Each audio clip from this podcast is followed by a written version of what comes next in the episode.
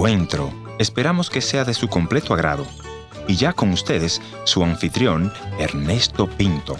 El Facebook, Instagram, Snapchat y otras redes sociales que nos rodean llegaron para quedarse. Lo querramos o no, somos parte de ese mundo virtual.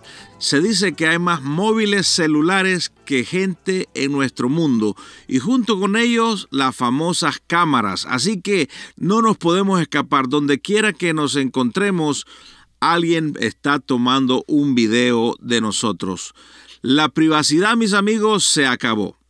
En el encuentro de hoy conversaré con una amiga que me dice que fue víctima de las cámaras, de los videos, de la cultura de las redes sociales que nos rodean. Por razones obvias, no daremos su nombre y haremos lo mejor para alterar su voz para que no sea reconocida. Pero su historia realmente cambió mi punto de vista sobre algunas cosas.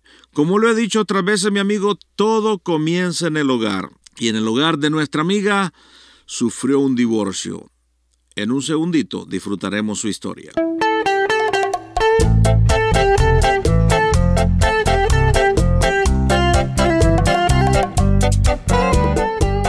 Historias que cambian el corazón. Bienvenido al encuentro de hoy. Yo soy tu amigo Ernesto Pinto. Te voy a agradecer que uses las redes sociales para que te comuniques conmigo, así que ve a tu internet y desde ahí puedes encontrar nuestro portal www.encuentro.ca o también puedes ir al Facebook, buscar mi nombre Ernesto Pinto o Encuentro y ahí encontrarás toda nuestra información con la cual me puedes enviar tus mensajes, tus sugerencias o escuchar también este programa o los anteriores. www.encuentro.ca.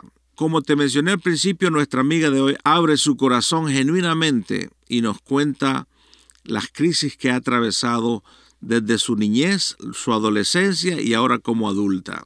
Esta niña creció en medio de unos padres que se divorciaron y cómo afecta el divorcio en la vida de nuestros hijos. ¿Cuántas veces lo he proclamado en este programa de radio? El problema no es el divorcio, sino cómo nos divorciamos, cómo afectamos, cómo tratamos este tema en medio de nuestros hijos. Claro, lo mejor es no divorciarse, pero si te vas a divorciar, ten mucho cuidado lo que habla delante de tus hijos. Vamos a dar la bienvenida a nuestra invitada y le voy a comenzar preguntando ¿Cómo te afectó emocionalmente el divorcio de tus padres? Bueno, pues sí me afectó bastante el momento de, yo sentirme amada. ¿Te sentías rechazada? Me sentía rechazada y yo decía, ¿cómo, ¿cómo yo puedo decir que tengo amor si mi familia no me enseña el amor? ¿Me entiendes? ¿Alguna vez hablaste con tus padres sobre esto? No. No. Yo, eh, algo que yo siempre trataba de ser era ser prudente porque a mí no me gustaba, no me gusta eh, lastimar a las personas. Entonces yo decía, si yo digo lo que yo pienso, pueda que lo vaya a lastimar. Entonces eh, me afectó en su momento porque yo guardé todo en mi corazón. Yo no se lo decía a nadie. Fuera del aire me decías que en medio de esta crisis todavía ustedes iban a la iglesia. Claro. ¿Cómo te sentías cuando ibas a la iglesia el domingo? Pues la verdad es que yo no tenía libertad de nada. No tenía libertad de nada porque eh, como yo me sentía tan, tan como, ¿cómo le digo? Sentía que no podía expresarme. Entonces, incluso el momento de yo querer alabar a Dios, yo no podía, porque yo me sentía como reprimida, no podía... Amarrada. Sí, me sentía como atada, no podía expresarme como yo me sentía en realidad por Dios, por mi vida, por mi familia, todo. Entonces, al momento de ir a la iglesia, yo era una persona muy tímida, yo no hablaba con nadie, eh, yo me sentaba con mis papás, eh, porque ellos trataban como de que en la iglesia no se mirara en lo que ellos, eh, los problemas que ellos tenían en, casa, ¿verdad? No los querían mostrar. No los querían mostrar a la iglesia. Entonces yo en la iglesia fui una persona que casi no hablaba con nadie, tenía una o dos amigas. O sea que vos estabas consciente que tus padres no querían que se supiera lo que estaba pasando en Cross. Exactamente. Ellos no querían que, que, que la gente supiera llega el momento en que te revelás. ¿Cuándo y por qué? Bueno, como le comentaba a usted eh, fuera del aire, yo a los 13 años, eh, yo empecé a tener una relación con, con una persona. Y él es, él es hijo de pastores, eran amigos con mi familia, entonces... Vamos a aclarar que cuando vas a hablar de tener una relación, estás hablando de una relación de amistad. De noviazgo. Una relación de noviazgo. Éramos novios desde, desde que yo tenía 13 años. Y como mi familia y la de él eran muy cercanas, eh, entonces, pues nunca me dijeron nada, ¿verdad? No me dijeron nada. Al principio, siempre metiendo uno trata como de ocultar, ¿verdad? Pero a los papás no se les puede ocultar nada porque todos se dan cuenta. Entonces, yo dije, bueno, al final ellos se dieron cuenta, nosotros anduvimos, andábamos de novios. Y él era como un refugio para mi vida. Y la familia de él también. Porque yo no me sentía más en mi casa, ¿verdad? Yo no me sentía más en mi casa. Entonces te refugiaste en Me esta relación En esa relación y en la familia. y en la de familia él. de él también. Sí, yo me refugié en ellos. Entonces, ellos me querían mucho, los papás me querían como que si fuera hija, las hermanas también me querían como que si fuera hermana, el hermano también. O sea, de no tener hogar porque está en crisis tu hogar, te refugiaste en este hogar Me y sentís que es tu casa. Yo sentía que era mi casa, al punto de yo llegar a ir casi todos los días. Incluso al, al punto también de llegar a casi totalmente congregarme con ellos en esa iglesia. Eh, yo iba para complacer a mi papi, yo iba a la iglesia tal vez un, un fin de semana, un sábado, y yo me iba todo el domingo para la otra congregación. Eh, pues entonces yo me refugio en ellos y yo me sentía amada. Pero el conflicto, cuando yo me revelo, es cuando ellos reciben un llamado de ir a pastorear fuera del país. Se fueron a otro país Se fueron a otro país. y ahora perdés la otra familia que Y había. pierdo a la otra familia que tenía. Mm. Entonces yo me pongo a pensar y digo, ¿y a quién tengo ahora? Mi familia, mi familia de sangre está separada y mi otra familia se fue. Entonces eso fue un impacto para mi vida. Y eso fue el, la- el momento de soledad o ese, ese sentimiento de soledad que yo tenía en mi corazón. Eso fue lo que hizo que yo me, que yo me revelara.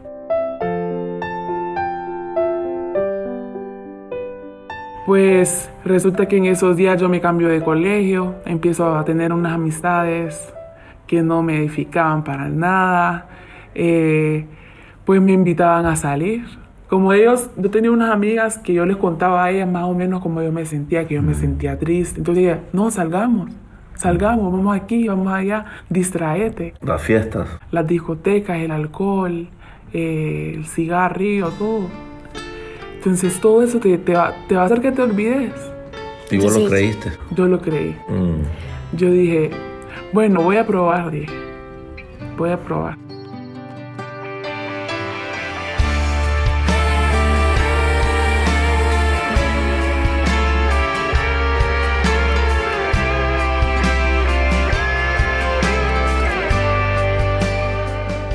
Te metiste entonces en fiestas, en alcohol, Alcohol. en muchas Sí, cosas que no deberías haberte metido. Sí. Y un día están en una fiesta y ¿qué pasó en esa fiesta? Pues resulta que a la hora que yo, eh, que yo había llegado, solamente era yo, solamente yo, de mujer, solamente yo, perdón. Y habían unos cuantos hombres.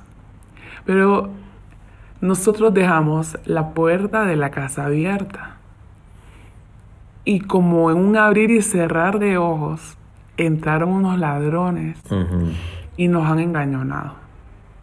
Y como yo era la, la única mujer, entonces amenazando a todos, me han agarrado a mí, me agarraron a mí, me pusieron una pistola y yo la sentía, yo sentía, yo sentía que era la que, que me estaban apuntando y yo me sentía mal. ¿Creíste que ese era tu último día? Yo sí.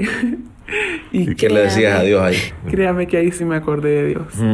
Yo dije, Padre, perdóname, perdóname, perdóname, decía yo. Señor, perdona mis pecados. Yo dije, hoy sí. ¿Y, y qué les robaron ahí? Todo, el dinero, los celulares, eh, todo, todo lo que había ahí. El teléfono móvil tuyo se fue. Se fue.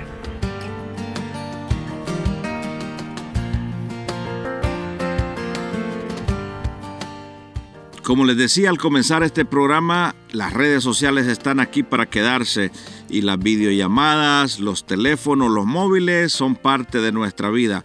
Mucho cuidado con lo que almacenamos en esos teléfonos. Escuchaste que nuestra amiga nos dijo que este ladrón la encañonó con una pistola y le llevó todo, incluyendo su teléfono celular. ¿Qué es lo que ella guardaba en ese teléfono? Escuchemos cómo ella lo relata. Bueno, eh, en mi relación pasada, yo llegué al punto con esa persona a, hacer videollamadas. No teníamos relaciones sexuales, pero sí las teníamos virtualmente. Eh, entonces, en ese momento, él tomó fotos de la videollamada y obviamente salía yo sin nada, ¿verdad? Nada, solamente salía yo eh, sin nada de ropa. Y entonces ahora tu teléfono está en manos de alguien más y qué pasa con esas fotos? Pues eh, cuando ellos me roban el celular, al siguiente día, por Facebook, por Messenger, a mí me cae un mensaje y me dice, aquí tengo tus fotos y me las mandan. Yo me sentí terriblemente. Las publicaron en Facebook. No las publicaron en Facebook, pero se las mandaron a mi papá, se las mm. mandaron a mi mamá, se las mandaron a parte de mis tíos, se las mandaron a gente de mi iglesia. ¿Cómo se siente el corazón de una chica que ahora ve que, que todo el mundo tiene fotos desnudas de ella? Mi dignidad estaba por el piso, me mm. sentía destrozada. Yo lloraba, yo, yo en mi mente yo decía hasta qué punto llegué hasta qué punto llegué, hasta qué punto yo abrí las puertas al enemigo de mi vida.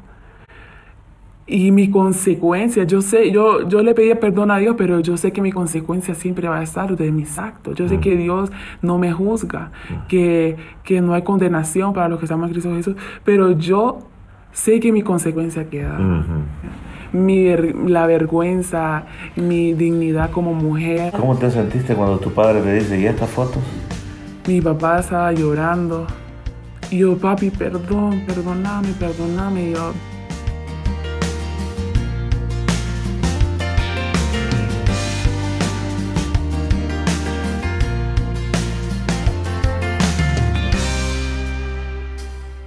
Gracias por abrir tu corazón con nuestra audiencia de hoy. ¿Cuál sería tu mensaje para aquel joven que nos está escuchando? Lo que yo les aconsejaría en realidad es que no esperemos a tocar fondo. Lo que muchas personas no advierten es que Dios siempre está con sus brazos abiertos esperándonos. Claro. Uno piensa que, que Dios está enojado con uno, y es cierto, tal vez se sienta triste, ¿verdad? Pero Él siempre está esperándonos eh, a que nosotros vayamos, a que nosotros le digamos, eh, Señor, quiero volver otra vez a tus brazos.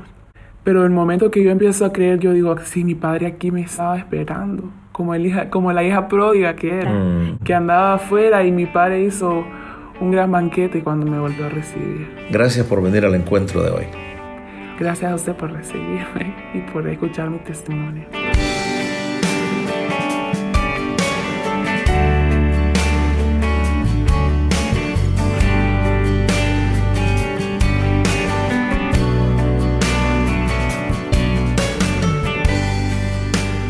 Gracias por haber sido parte del encuentro de hoy. Le voy a agradecer que me escriba a info.encuentro.ca. También puede visitarme a nuestra página en el www.encuentro.ca o si desea escribirme una cartita postal, escríbalo entonces a programa radial Encuentro 225 Riverton Avenida WPG Manitoba R2L 0N1 Canadá. Será hasta nuestro próximo encuentro. Soy tu amigo Ernesto Pinto recordándote que Dios te ama y yo también.